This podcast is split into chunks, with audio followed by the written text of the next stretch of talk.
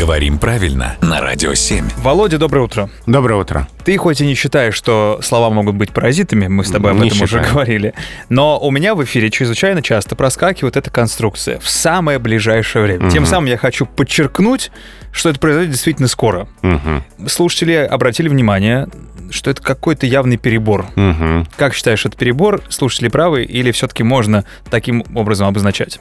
Ну, вообще говоря, это перебор. То есть в образцовой речи лучше так не делать, потому что ближайший — это уже превосходная степень. Так. Это уже означает «самый близкий».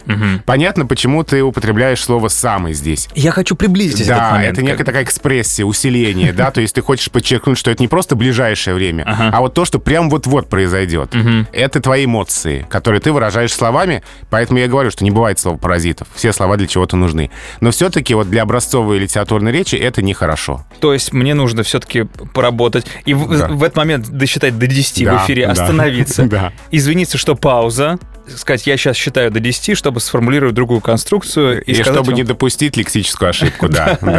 Мы, знаешь, сделаем такую заставку. Да. Давай твоим голосом, а я буду считать на фоне до 10. И, Мирза, добавь нам каких-нибудь эффектов, чтобы красиво было. Прям на лету. Поехали. Раз. Внимание, два, в эфире пауза. Артем пытается сказать грамотно. Спасибо, Володя.